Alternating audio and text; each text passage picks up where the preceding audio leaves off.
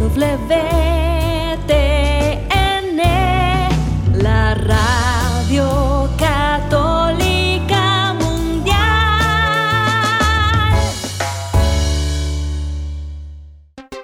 Y ahora en vivo, desde Lima, Perú, EWTN, Radio Católica Mundial, presenta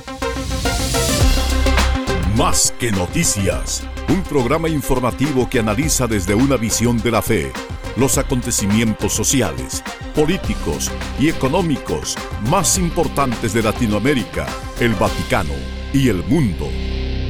Más que noticias, respuestas a las interrogantes de los temas más actuales y la manera correcta de interpretarlos a la luz de la fe.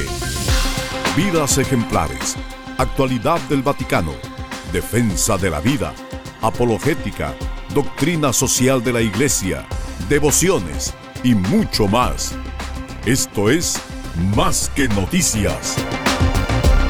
Comenzamos el programa.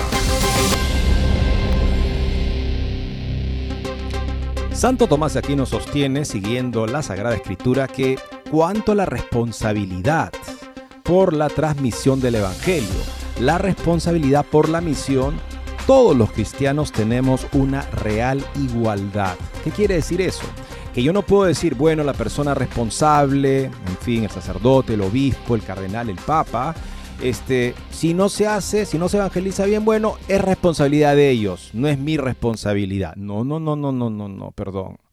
Todos tenemos la responsabilidad por la misión de la iglesia, todos la compartimos. De modo que cuando San Pablo en Gálatas 2 corrige a Pedro a la cara, o sea, públicamente, porque ya no andaba en la verdad del Evangelio, está procediendo de, de acuerdo a esa cierta igualdad que representa la corresponsabilidad que tenemos por el Evangelio. Evidentemente hay personas que por su preparación, sus estudios, están más calificados para poder plantear tal vez de una manera orgánica, completa la fe de la iglesia. Pero si no lo hacen, ¿qué tenemos que hacer? Tenemos que nosotros en la medida de nuestras capacidades, y cada quien sabe cuántos talentos el Señor le ha dado, hacerlos rendir, rendir fruto, aprovechando justamente que falta esa responsabilidad de personas que tienen una más alta responsabilidad, para nosotros asumir lo que podemos ante Dios asumir. Y ahí se irá forjando el plan de Dios para nuestra vida, siendo, haciéndonos responsables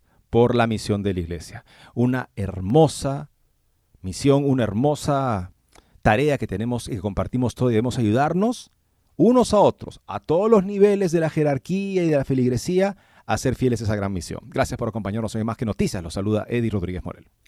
También recién mi saludo amigos, les habla Guillermo Montezuma y quería comenzar con un pequeño párrafo que ha extraído el UCAT, ese catecismo ágil que tenemos ahora a nuestro alcance en el capítulo tercero que habla sobre la salvación de Dios y dice así, en todas las culturas se dan singulares y múltiples convergencias éticas, expresiones de una misma naturaleza humana, querida por el Creador y que la sabiduría ética de la humanidad llama ley natural. Esto es una cita de Caritatis in Veritati, Caritas in Veritat, que pues, nos está hablando de que existe una convergencia en todo el mundo de una serie de elementos en donde dice, por aquí es el camino. Y es por eso que de pronto en el mundo, el mundo cristiano, se suscita de pronto una sensación de qué ha pasado con la iglesia, qué ha pasado con este documento Fiduchas eh. Y yo quisiera tomar también lo que cita este Yucat y cita la palabra de Dios que dice, en verdad os digo que antes pasarán el cielo y la tierra, que deje de cumplirse hasta la última letra o tilde de la ley, el que se salte uno solo de los preceptos menos importantes y se los enseñe así a los hombres, será el menos importante en el reino de los cielos, pero quien los cumpla y enseñe será grande en el reino de los cielos. Creo que eso nos debe resonar en los oídos y seguramente a la hora que encontramos este documento decimos aquí hay algo que no está bien. Y bueno, alguien que nos ha enseñado con mucha sabiduría ha sido el cardenal Burke quien ha tenido ahora un encuentro sorpresivo con el Santo Padre, pues él ha sido eh, suspendido y se le ha suspendido su empleo y su sueldo de jubilación y creo que eso es algo que pues eh, llama mucho la atención. Vamos a darle algunos detalles de este encuentro sorpresivo entre el Papa y el Cardenal Burke. Por otro lado, amigos, obispos de Dakota del Sur en los Estados Unidos señalan que fiducia supplicans puede normalizar el pecado, lo que es algo que de ninguna manera puede permitirse un sacerdote o un obispo. Declaraciones de el grupo de obispos católicos de Dakota del Sur, claramente en alusión a fiducia supplicans.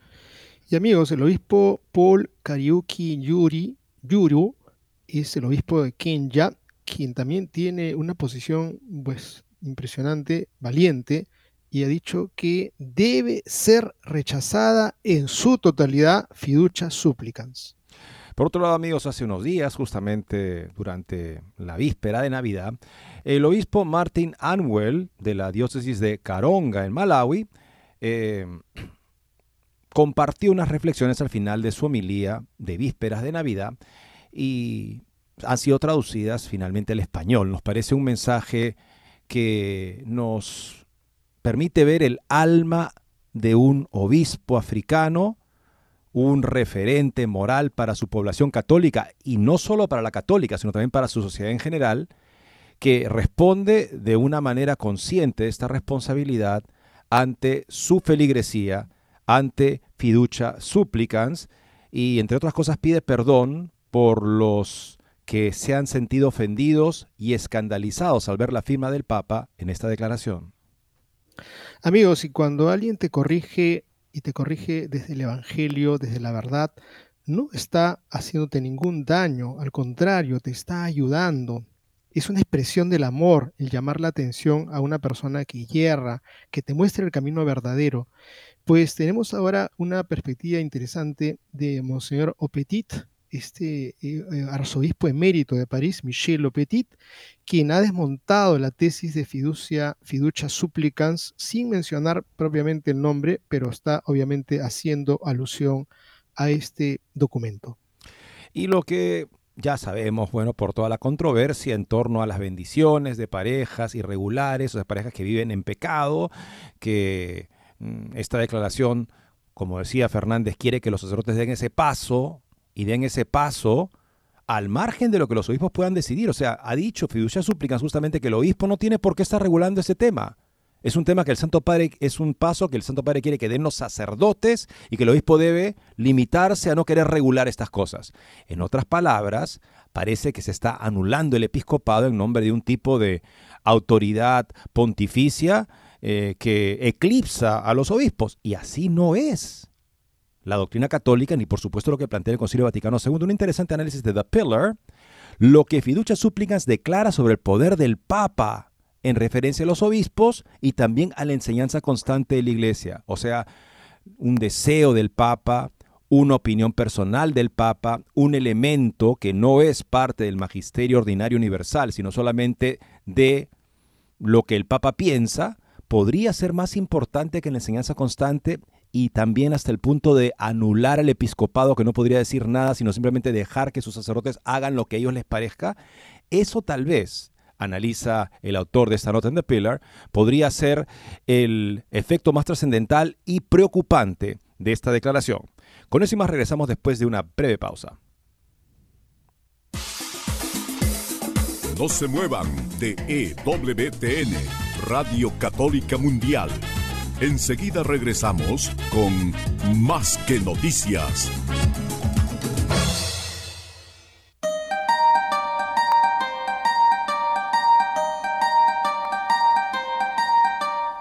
No olvides seguirnos en Facebook como Más que Noticias EWTN. Allí podrás encontrar las noticias que tratamos día a día en el programa. Además, pueden escribirnos con sus comentarios o sugerencias.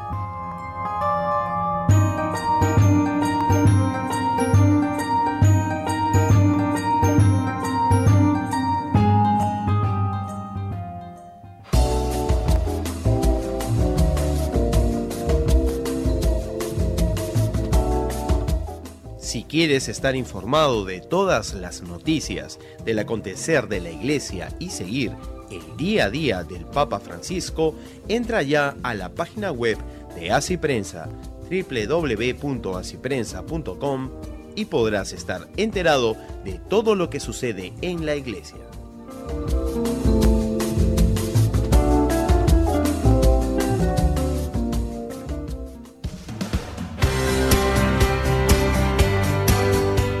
Ya regresamos en EWTN, Radio Católica Mundial, con su programa Más que Noticias. Y comenzamos amigos con una noticia sorpresiva para muchos, tal vez incluso para el cardenal Burke, en primera persona. El Papa recibe por sorpresa al cardenal Burke tras haberle suspendido de empleo y sueldo, y es más, de pensión, porque el cardenal ya tiene 80 años. Es que lo que recibe la Santa Sede es en justicia una pensión. No hay en el derecho canónico, como explicaba muy bien el padre Gerald Murray, una penalidad canónica en la que se le priva a una persona de su pensión en su vejez. ¿Cómo podría haber una pena de, tal, una pena de, de esa naturaleza? Sería inmoral. Por eso es que no figura en el derecho canónico, pero sin embargo ha sido la pena que se le ha aplicado al cardenal Burke no puede vivir ya en un departamento subsidiado por el Vaticano y además pierde su pensión. Bueno, ha habido esta reunión, no sabemos lo que se ha conversado ahí aún, pero tenemos una nota que la cubre para nosotros, publicada por Info Vaticana. El Papa recibe por sorpresa al cardenal Raymond Burke. A punto de terminar el año 2023 y tras haberlo dado, tras haberle dado largas durante muchos años, el Papa Francisco ha recibido una audiencia privada al cardenal Burke, a quien acaba de suspender de sueldo y privilegios cardenalicios. Bueno, nuevamente, privilegio, tu vivienda para poder trabajar en la Santa Sede, de manera que como tú ganas como un cardenal que no ganan mucho, por mucho que sean príncipes de la iglesia, su sueldo es bien módico, si vas a pagarle a las personas así, pues tienes, si tienes departamentos, tienes propiedades, pues entonces se las subvencionas. Eso se le fue retirado. Eso puede ser llamado un privilegio. Y por otro lado, la pensión para un anciano de 80 años después de largas décadas de servicio a la iglesia, puede ser llamado un privilegio, bueno, así fue planteado por el biógrafo del Papa cuando esta controversia estalló en la prensa. Sobre el contenido de la conversación, no ha trascendido por ahora nada. La Santa Sede se ha limitado a dar parte de que este encuentro ha tenido lugar esta mañana. Por su parte, el cardenal Burke ha rechazado emitir comentario alguno sobre el contenido de la conversación con el pontífice. Durante estos últimos años, meses, la prensa favorable al Papa ha presentado al cardenal Burke como un peligroso enemigo del Papa. Su último delito, entre comillas, fue que su nombre apareciera en las dubias presentadas el pasado mes de julio junto con los cardenales Brand Müller, Sará, Sen y Sandoval. El propio Burke se encargó de decir alto y claro que las dubias no era un ataque al Papa, pero parece que no causó el efecto deseado. El cardenal Burke fue despojado por Francisco de su último cargo el pasado mes de junio, cuando el Papa decidió nombrar al cardenal de Irlanda, de 80 años, como nuevo patrono de la Orden de Malta, eh, sustituyendo así al purpurado estadounidense. Es lo que tenemos de esta noticia, amigos. Compartiremos con ustedes cualquier desarrollo. Y vamos a, bueno, sabemos que los obispos africanos han estado, digamos, muy preocupados. No solo eso, África se ha sentido atacada por fiduchas súplicas. ¿Por qué? Porque los africanos siempre que van a Roma y se encuentran con sus homólogos europeos, occidentales, más abiertos a temas como bendiciones a parejas homosexuales, les han dicho siempre que esto es una ruptura con la fe de la iglesia, con la moral bíblica, con la moral del pueblo africano y que deben enmendar camino los obispos occidentales porque se están apartando del evangelio. Y esto, a esto los obispos occidentales responden, oiga, ustedes no nos, no nos van a decir a nosotros cómo hacer las cosas, no vengan a decirnos cómo hacer las cosas. A lo que finalmente el en el trato se les da a entender que ellos son personas atrasadas de, territorios, en fin, ¿no? Este, que no tienen mucha importancia teológica. Así es que, eh, bueno, ya, ustedes ahí con sus ideas retrógradas, ¿qué vamos a hacer? Pero no se atrevan a decirnos cómo hacer las cosas. Bueno, un amigo mío, sacerdote africano, dice que la iglesia en África se sintió humillada con el maltrato que recibió el cardenal Sara en ocasión del el libro Desde lo más profundo de nuestros corazones, escrito junto con Benedicto XVI este, también el hecho de que ellos son muy atentos, están viendo al cardenal Sara, que es su cardenal en la curia romana, y de repente ven que el cardenal Sara llega un día a su oficina y le han cambiado casi todo su personal. O sea, la gente de confianza en el cardenal Sara le dijeron, gracias, hasta aquí nomás, y le pusieron gente que el cardenal no conocía ni que compartía la línea que el cardenal estaba llevando adelante en el dicasterio, en la congregación para el culto divino. También eso les pareció extraño. Y ahora, sobre todo, dice que les, ha, les para ellos ha sido algo humillante que hayan lanzado esta declaración contra lo que ellos siempre defienden como un tipo de decreto desde Roma en tiempos de Navidad. Eso todo los ha preocupado. Pero hay que ver que también hay algunos obispos en Occidente que están manifestando su preocupación de cara a su responsabilidad ante Dios y ante su feligresía. Los obispos de Dakota del Sur, en los Estados Unidos, en una carta reciente, compartieron la preocupación de un número creciente de fieles católicos que temen que el documento del Vaticano Fiducia Supplicans pueda normalizar el pecado grave. Esta nota la publica Voto Católico. En la declaración unificada del 22 de diciembre, los obispos Peter Muich de Rapid City y Donald E. de Groot de Sioux Falls recordaron a los católicos que los ministros de la Iglesia no tienen poder para bendecir el pecado. Hemos recibido varias consultas de fieles sobre la fiducia supplicans, un documento del Vaticano publicado el lunes sobre el tema de las bendiciones, decía la carta de los obispos. Escribieron que abro comillas, la controversia ha seguido a la publicación de este documento, ya que algunos han aclamado un supuesto cambio novedoso en la perenne enseñanza de la Iglesia sobre la sexualidad o lo que han elogiado como un paso hacia tal cambio. Estos pronunciamientos, incluso celebraciones de una interpretación particular, se han escuchado tanto dentro como fuera de la Iglesia, escribieron es importante entender que el documento mismo deja explícito que la enseñanza de la Iglesia sobre el matrimonio y la sexualidad humana no ha cambiado, tampoco puede cambiar. Recordando a los fieles de Dakota del Sur que la ley moral es el camino hacia la libertad y la felicidad, los obispos señalaron que algunos han expresado además su preocupación de que como cuestión práctica, Fiducia Supplicans tendrá el impacto de normalizar el pecado grave. De hecho, es preocupante que algunos incluso en la iglesia intenten utilizarlo para este propósito. Continuaron. Cualquier apropiación indebida del oficio docente, magisterial, de la iglesia, de una manera que normalice el pecado, contribuye a alejar a las personas del corazón amoroso de Jesús en lugar de acercarlas a Él. Y debe ser repudiada. Por tanto, debemos tener una comprensión clara de lo que enseña la iglesia, incluso cuando la virtud de la prudencia nos ayuda a saber cuándo y cómo amonestar el pecado en la práctica. Qué bien planteado esto, ¿no? O sea, cuando presentas un gesto que parece normalizar el pecado, no acercas a las personas al corazón misericordioso de Jesús, sino que lo apartas de él, porque el corazón misericordioso de Jesús es, el que nos llama a la conversión, a no posponer la conversión. La gracia, la misericordia, es, no es licencia para pecar, sino una, un llamado a convertirte sin posponer esa conversión. Así es el corazón misericordioso de Jesucristo. Pero una praxis o un gesto este, que parece normalizar el pecado o minimizar el pecado grave, no te acerca al corazón de Jesús, que te llama a la conversión, sino que más bien te aleja de él. No debe haber ambigüedad en cuanto a esta verdad. Los ministros de la Iglesia no tienen poder para bendecir el pecado, Hacerlo sería una perversión del propósito mismo de una bendición. Continuaron los obispos insistiendo en que no se debe conceder ningún tipo de bendición que parezca una condonación del pecado. El arrepentimiento abre a la persona la posibilidad del perdón, la reconciliación, la curación, la nueva vida y el florecimiento que Dios desea para cada persona, explica la carta. De esta manera las personas que desean oraciones de bendición encuentran la generosidad de la Iglesia como madre amorosa que busca atraer a todas las almas a la cercanía del Padre.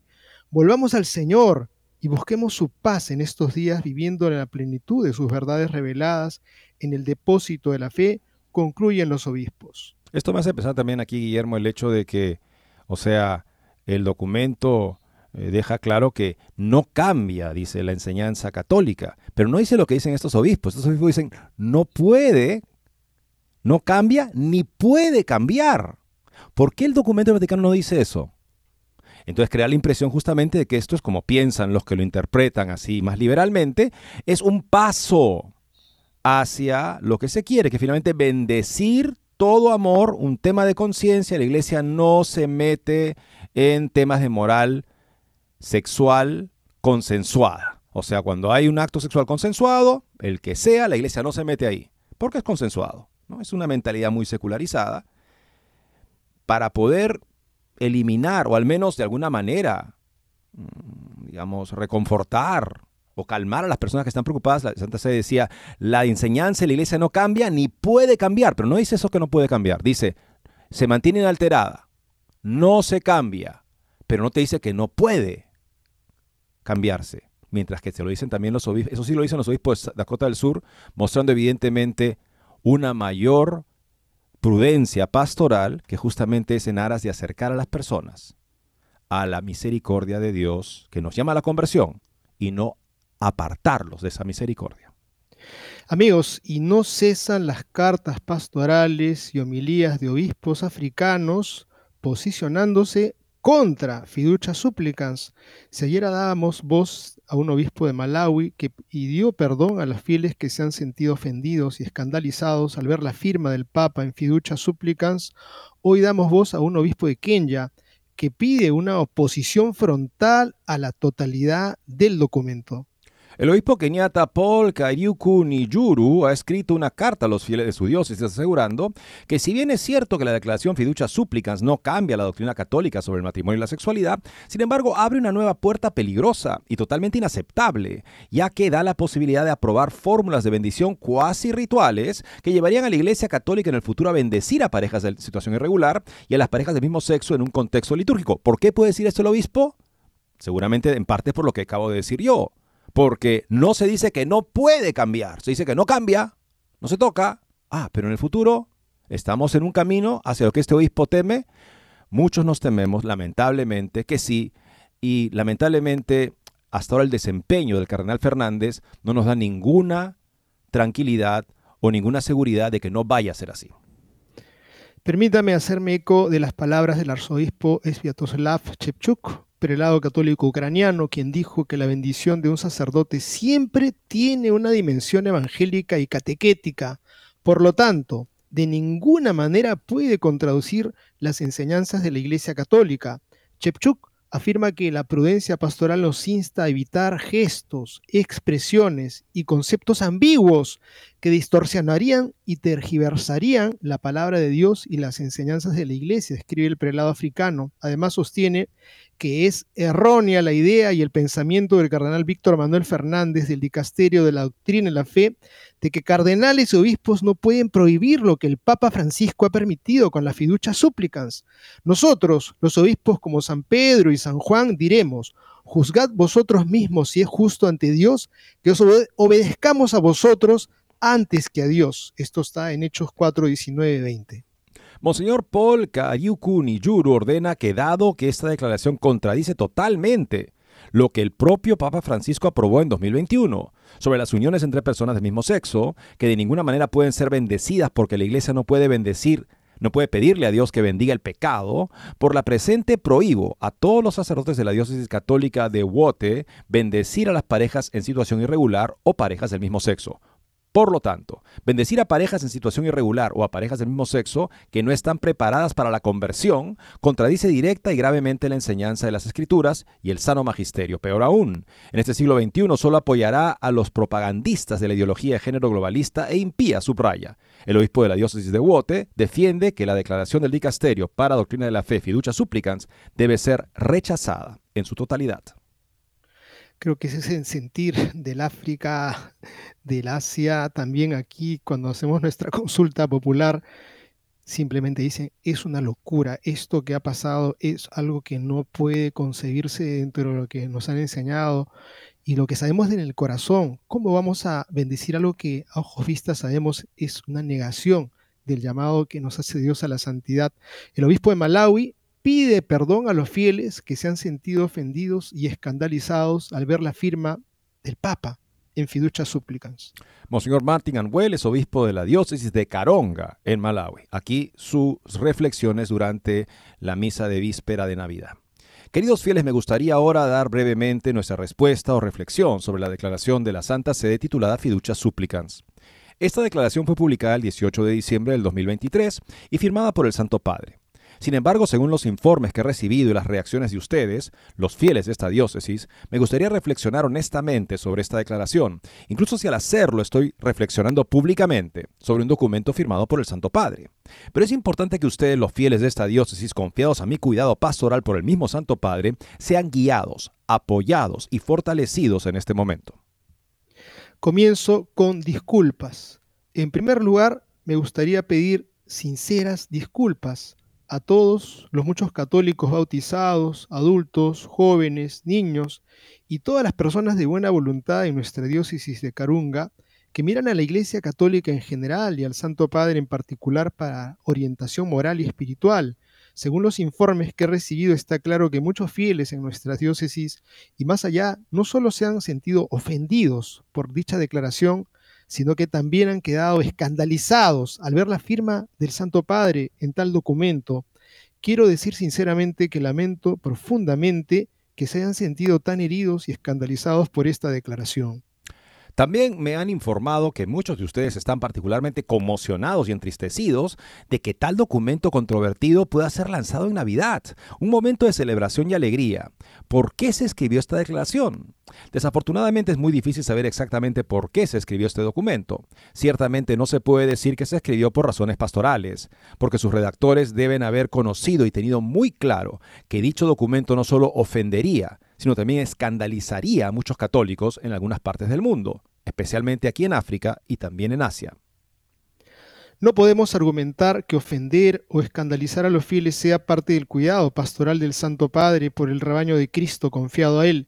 Me duele especialmente que los redactores supieran que en algunas partes del mundo, como aquí en Carunga, en Malawi, en el África, tenemos creyentes que son personas sencillas, pero con una fe fuerte, una fe honesta y simple, algunos de ellos, especialmente en la parroquia de San Mía, caminan durante dos días para asistir a la misa conmigo. ¿Cuántos cristianos en Nueva York, Roma o Frankfurt caminarían dos días para asistir a misa? Estas son personas sencillas a las que junto con mi hermano sacerdote guía hacia su Creador y luego se sienten ofendidos por el mismo oficio que me dio este mandato, por el mismo oficio al que miran con tanto respeto en busca de aliento y apoyo.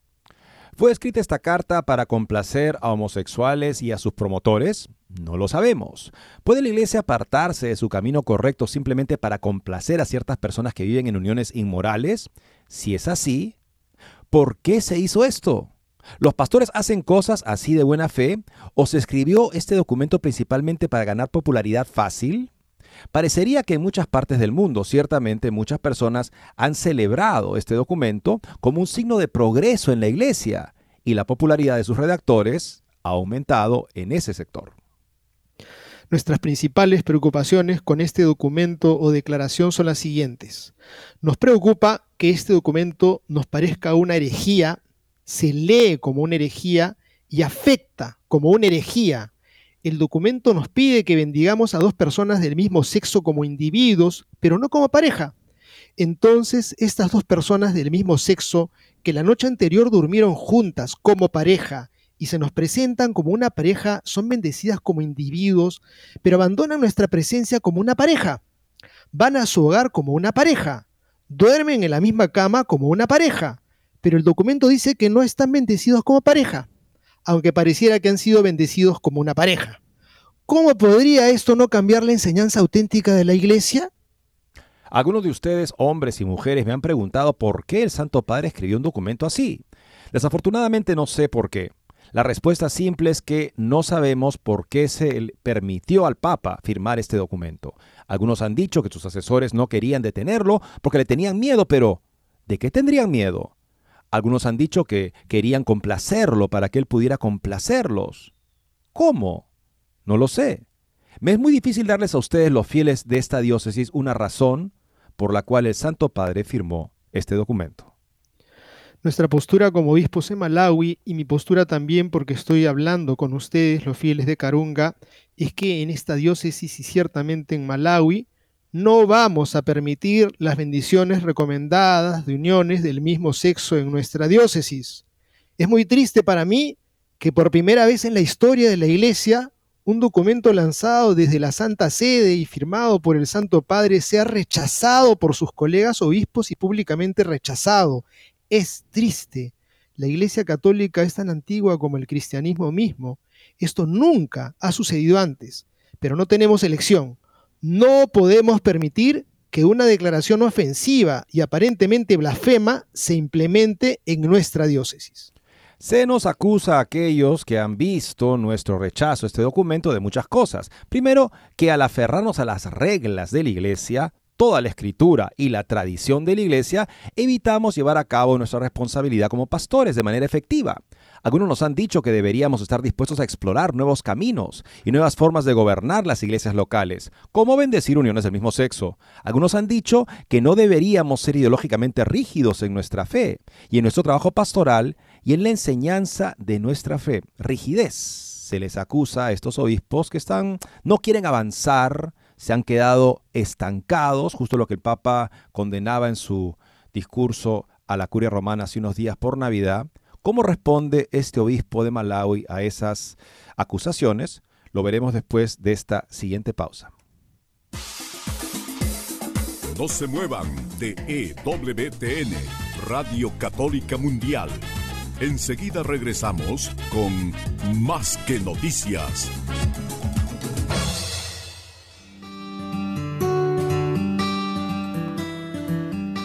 En la página web de EWTN podrás encontrar los programas de EWTN Radio y Televisión. Solo tienes que descargar los podcasts y así encontrarás tus programas preferidos. Recuerda en www.ewtn.com.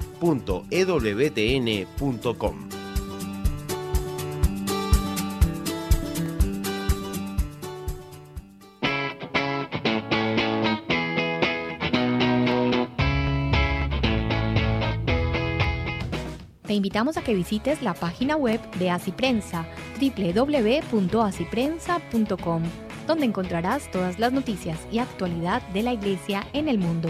No lo olvides, www.asiprensa.com.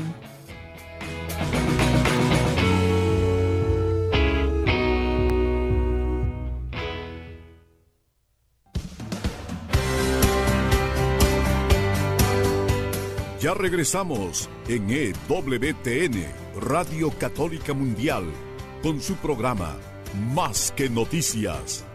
Para comunicarse en vivo con Más que Noticias, nos pueden llamar desde Estados Unidos al teléfono gratuito 1-866-398-6377 y desde cualquier parte del mundo al 205-271-2976.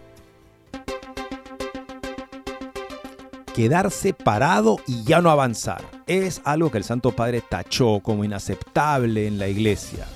Lo que él llama indietrismo, ver hacia atrás. Eh, lo que llama también legalismo, fariseísmo, clericalismo, o sea, todo lo que pueda no estar de acuerdo con algo como fiducia suplican sería una enfermedad espiritual en la iglesia que esconde cosas malvadas. Él así lo ha definido. Bueno, ¿cómo responde este obispo africano que considera que en conciencia, por la responsabilidad que asumió en su consagración episcopal, de ser fiel a la enseñanza apostólica como se ha entendido desde sus inicios en fe y en costumbres, ¿cómo responde él que podría en este momento ser justamente objeto de este tipo de críticas? En cambio, continúa él, se nos ha planteado y animado a permitir que nuestra doctrina de la fe cambie, junto con los cambios ideológicos que están teniendo lugar en el mundo, cambios sociales y políticos que están teniendo lugar en el mundo, para que nuestra fe pueda ser moderna, para que la iglesia pueda ser moderna. En otras palabras, se nos dice que al cumplir con nuestras responsabilidades como sucesores de los apóstoles, guiando a las personas hacia Dios, deberíamos hacerlo a la moda. Desafortunadamente, ante estas acusaciones, nuestra respuesta es clara. Por favor, quédense con sus opiniones para ustedes mismos. Deben juzgar por ustedes mismos si es correcto a los ojos de Dios, escuchar tal consejo, este consejo, y obedecerlos, en lugar de proteger la fe y a nuestra feligresía. Mis hermanos y hermanas cristianos y todos ustedes en la diócesis, por favor, no abandonen la iglesia como algunos de ustedes han amenazado con hacerlo debido a sentirse muy ofendidos y escandalizados por el hecho de que el Santo Padre escribió este documento. Para empezar, no fueron bautizados en el nombre de un papa, sino en el nombre de la Santísima Trinidad.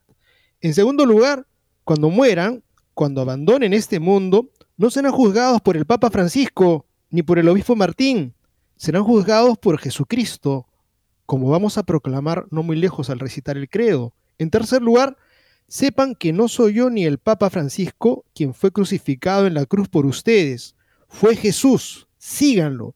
Dejar la iglesia por este error sería hacer la obra del diablo. El diablo estará feliz de destruir su fe por cosas como esta.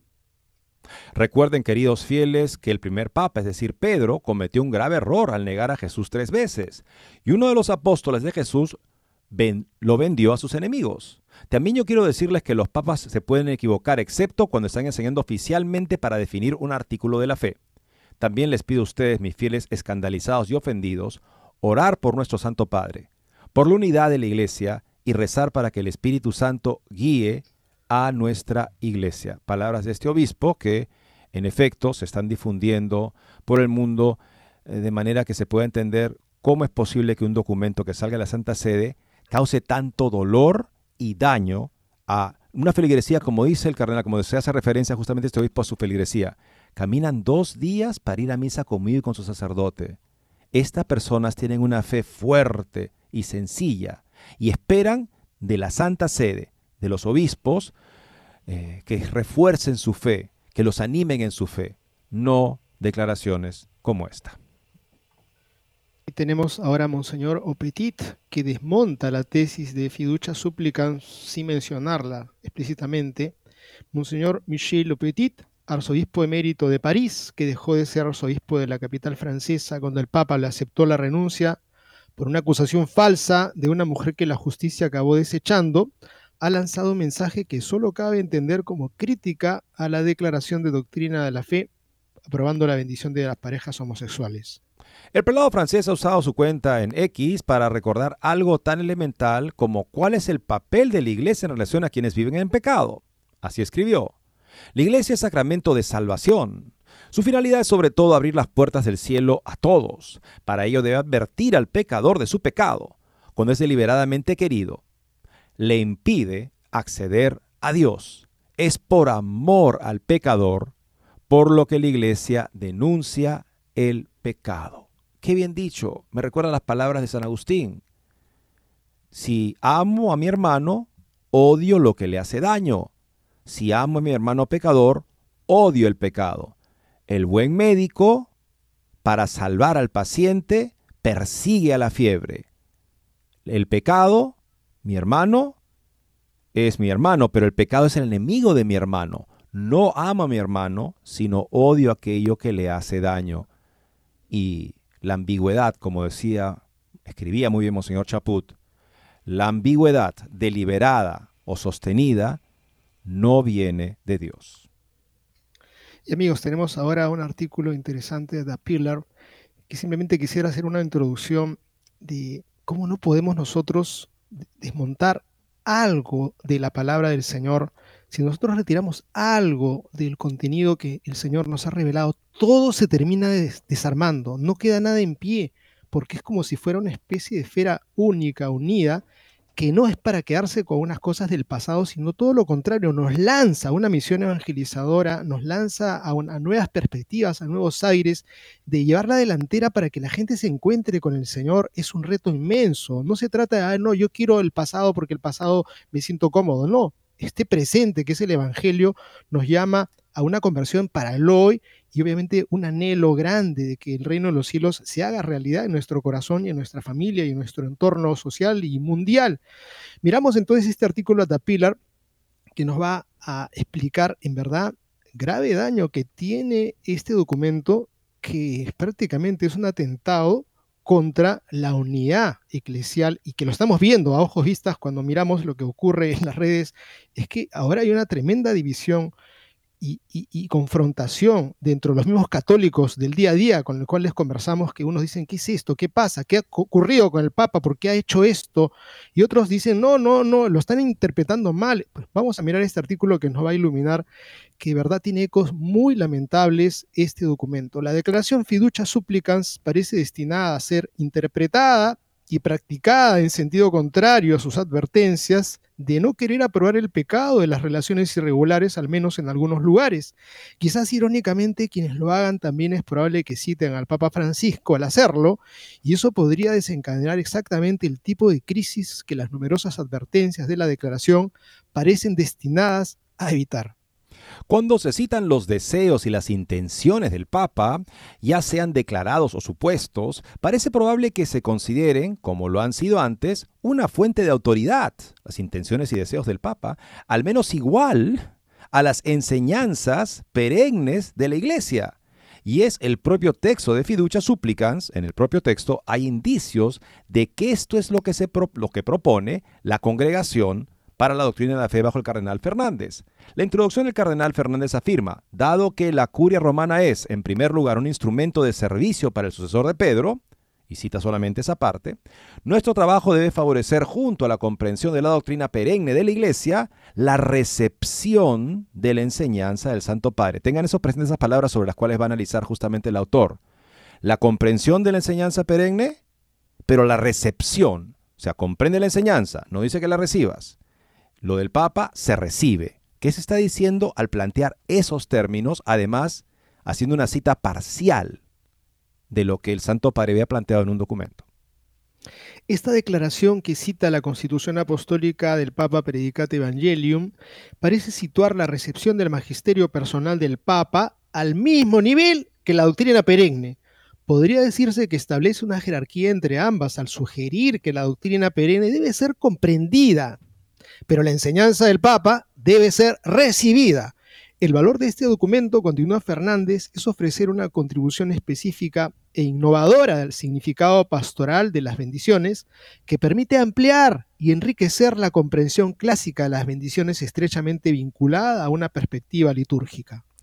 Tal reflexión, continúa Fernández, teológica basada en la visión pastoral del Papa Francisco, implica un verdadero desarrollo de lo que se ha dicho sobre las bendiciones en el magisterio y en los textos oficiales de la Iglesia, continúa el cardenal. Pero los críticos con las conclusiones de Fernández pueden discrepar de su premisa, al subrayar su servicio al pueblo de Pedro, perdón, su servicio al sucesor de Pedro, y la necesidad de que sus enseñanzas sean recibidas, el cardenal omite una parte quizás significativa del pasaje que cita de Predicate Evangelium.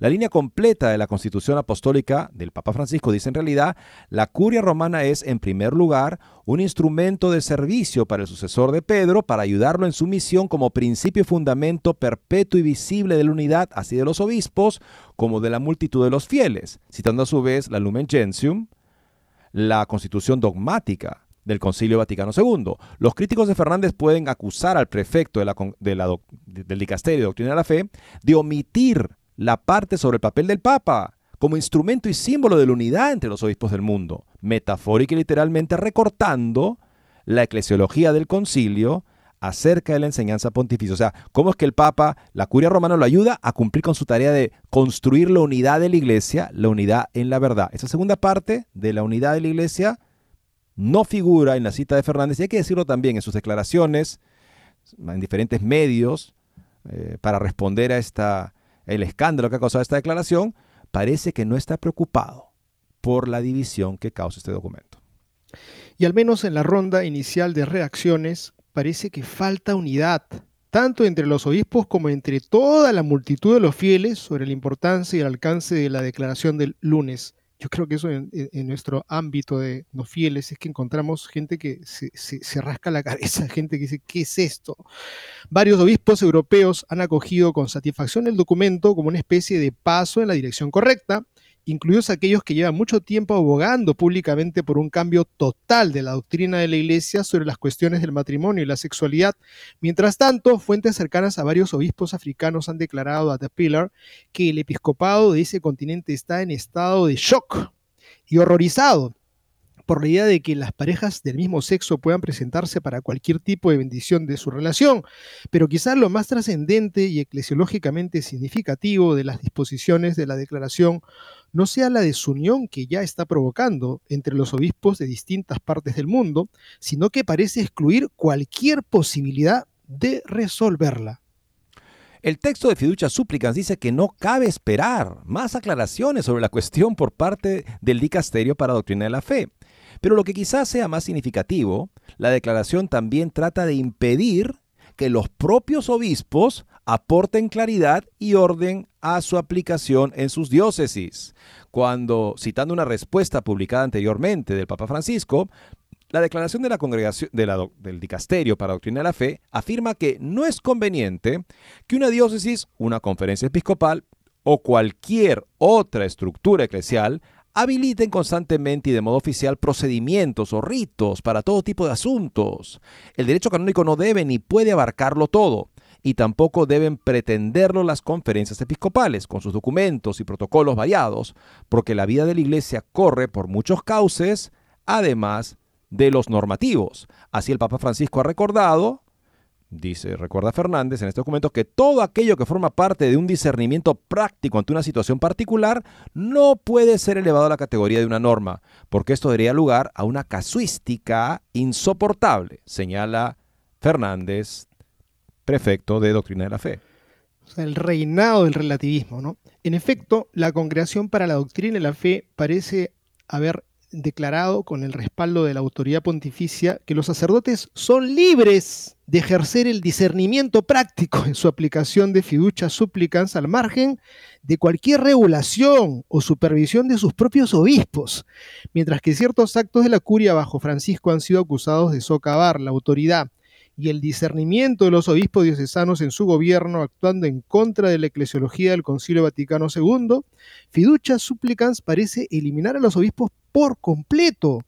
El prefecto de la Congregación para la Doctrina de la Fe parece argumentar en su introducción que el trabajo de la curia para asegurar la recepción de la enseñanza pontificia incluye ahora el poder de excluir a los obispos del ejercicio de la autoridad sobre el trabajo pastoral de sus propios sacerdotes en la aplicación de un desarrollo real del magisterio. Fíjense amigos lo gravísimo que es esta propuesta de este nuevo cardenal a cargo del dicasterio para la doctrina de la fe. Si dice, la nota continúa así y termina así, si ese fuera realmente el caso, muchos obispos diocesanos pueden considerarlo una declaración no tanto sobre la naturaleza de la bendición como sobre la naturaleza de sus cargos y sobre la eclesiología del Concilio Vaticano II, que decía que no deben ser considerados como vicarios de los romanos pontífices, pues ejercen una autoridad que les propia. A partir de esto serán muchos más quienes vean la declaración de lunes como una receta para el caos pastoral que tendrán poca capacidad de contener o autoridad para evitar. Amigos, estas son las consecuencias graves cuando se retira una parte de un contenido que es revelado, el caos que se está generando y que es la desunión y que es el conflicto que estamos mirando y que es el reinado finalmente del relativismo, en donde cada uno no tiene ni siquiera que escuchar a su obispo, porque pastoralmente a mí me parece que es lo que yo tengo que hacer, total me lo está diciendo el encargado del dicasterio para en la fe con la firma del Papa, esto es una tragedia, sin duda, amigos, y las consecuencias ya se comienzan a ver. Desunión, conflicto, caos, obra de un agente del mal. Podría tal vez interpretarse esta declaración a partir del saludo del Papa a la curia vaticana, donde advierte sobre todo contra la tentación de quedar separados, de querer ir hacia atrás, de no avanzar. No define qué significa avanzar podemos tal vez tomarlo también interpretado por otra frase que el Papa usó en un momento, una frase del cardenal Martini, cuando el cardenal Martini decía que la iglesia se ha quedado estancada 200 años en el pasado, o sea, no ha, no ha abrazado la ilustración. La ilustración es una mentalidad que dice que la religión quedó superada y que el ser humano hoy en día es capaz de entender y usar su inteligencia porque ya superó esa, esa dependencia de la religión que mantenía a la gente en la obediencia y la oscuridad. Ahora ya el ser humano, como dice Kant, se atreve a pensar por sí mismo y de esa manera llega a un reino de la razón y esa es la ilustración. Bueno, la ilustración ha naufragado, hay que reconocerlo. Hoy en día no estamos en un periodo histórico donde la razón sea lo más importante, estamos en un periodo histórico caracterizado por el emotivismo. Pero lo que pasa acá, lo que está planteando acá Pila me parece muy relevante. Este autor está diciendo que, según los términos de esta declaración, como aparentemente, siguiendo el discurso del Papa a la Curia, el mayor obstáculo o un gran obstáculo para seguir avanzando, según como el Papa y Fernández ven lo que significa avanzar, uno lo va descubriendo sobre el camino, evidentemente no es que sea muy claro hacia dónde vamos, pero parece ser esto, ¿no? Justamente a, sanar esa, ese, atraso de 200 años, ¿no? Eh, eh, los obispos han sido un obstáculo. Muchos obispos han dicho, no, mire, esto de acá que ha dicho el Papa, aquí se maneja así. Bueno, entonces para ya finalmente superar esa traba, vamos a dar un tipo de nueva eclesiología, una nueva comprensión de la relación del Papa con los obispos, en contra de lo que plantea el Concilio Vaticano II, justamente que nos recuerda que los obispos no son vicarios del Papa, representantes del Papa, ellos tienen la autoridad apostólica, tienen la plenitud del sacerdocio para gobernar y santificar sus diócesis, y lo hacen cumpliendo con su juramento de consagración, que dice que seremos fieles a la enseñanza apostólica como siempre se ha entendido en la iglesia. ¿Por qué pasaría si surgiera un papa como Honorio? El papa que respaldó al patriarca de Constantinopla, que decía que Jesucristo no tenía una voluntad humana. O sea, Jesucristo no era un hombre perfecto. Ese papa posteriormente fue excomulgado por tres concilios ecuménicos y esto fue aprobado por el Papa León II. ¿Por qué? Porque Honorio, dijo León II, en lugar de defender la fe de la Iglesia de Roma, que es el criterio seguro de lo que es el Evangelio, dejó, se dejó llevar por ideas que lo ponieron, lo pusieron en contra de esa fe de Roma. Entonces tiene que ser excomulgado para que quede claro que no es que el Papa sea un absoluto. El Papa tiene que ser fiel a la fe de la Iglesia de Roma ante todo, porque Él es el obispo de Roma y Roma ha jugado ese papel de mantenernos fieles al Evangelio de una manera muy notable. Es lo que también obispos ortodoxos, recordamos el caso del metropolitano este de ortodoxo de, en Hungría, justamente que decía que los ortodoxos estamos preocupados porque la iglesia de Roma ha sido muy fiel históricamente al Evangelio. Volvamos a la frase de León II. La fe de la Iglesia de Roma es un criterio de auténtico de la comprensión del Evangelio. Pero cuando vemos esta declaración, tenemos que reconocer que no es posible hablar de unidad a futuro con el patriarca de Occidente, o sea, con la Iglesia de Roma, porque se ha apartado de la verdad del Evangelio, se ha apartado de la fe de la Iglesia de Roma. Bueno, en este caso lo que se quiere es que los sacerdotes puedan ellos mismos decidir a quién bendicen y a quién no bendicen y que ni los obispos ni las conferencias episcopales puedan dar ningún criterio. Eso es lo que plantea el mismo documento, o sea que ha sido pensado muy hábilmente para superar este obstáculo que tenían para moverse hacia adelante, hacia dónde será, y no tener ya el obstáculo de los obispos. O sea, se ha aplicado aquí un precedente que seguramente se va a desarrollar en los siguientes documentos del Dicasterio para la Doctrina de la Fe. Los obispos quedan anulados como estorbo, como obstáculo para una agenda que se mueve hacia adelante y deja atrás, lamentablemente, partes importantes del Evangelio. Eddie, yo quisiera comentar algo, eso que comentas y que hemos visto es gravísimo. Yo quisiera porque escucho a gente que argumenta, pero hay que darles un primer paso, un tema de gradualidad, un tema de que poco a poco vayamos acercándolos a la fe. Y creo que hay que quedar claro que esa ley de gradualidad es aplicable a la virtud. Si yo quiero lograr que alguien rece el rosario, pues le pediré los tres a María. Si alguien quiere que lea la vida, que comience a rezar las laudes. Si yo quiero, porque ante el pecado uno tiene que ser tajante, firme, drástico. Así es como sale todo el mundo del mal cuando está embarrado en algún tipo de vicio. Tiene que ser valiente y cortante. Eso es una recomendación para cuando uno quiere salir de algún tipo de, vicio gravísimo. Por otro lado, también mencionar que bendiciones todo el mundo las recibe cuando va al templo, nadie le cierra la puerta, todo el mundo recibe bendiciones. ¿Por qué hacer este intríngulis, este, estos vericuetos, estos enredos que finalmente lo único que están llevando es a un caos en donde se está mirando pues la gravedad de una desacreditación de lo que es el episcopado para que quede ando de una sola persona que decide por dónde caminar. Así no ha caminado la iglesia, tampoco así se quiere. Escuchémonos y recemos amigos, llegamos al final del programa. Son tiempos difíciles, pero nos toca nuestra cuota de valentía, de adhesión, de súplica, también de penitencia. Y estamos en tiempo de Navidad, no desarme sus nacimientos ni sus árboles hasta pues el tiempo del bautismo del Señor. Seguimos en Navidad. Muchas gracias y Dios mediante nos encontraremos con ustedes el próximo lunes.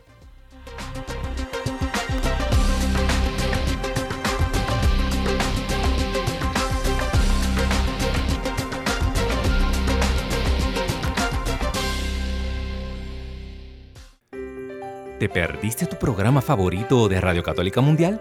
No hay problema Ahora nuestra programación está disponible siempre y a tu conveniencia en formato podcast.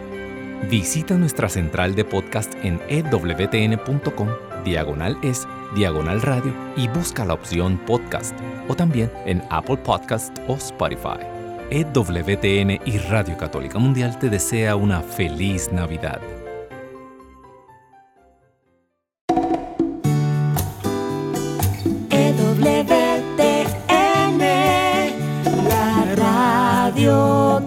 Católica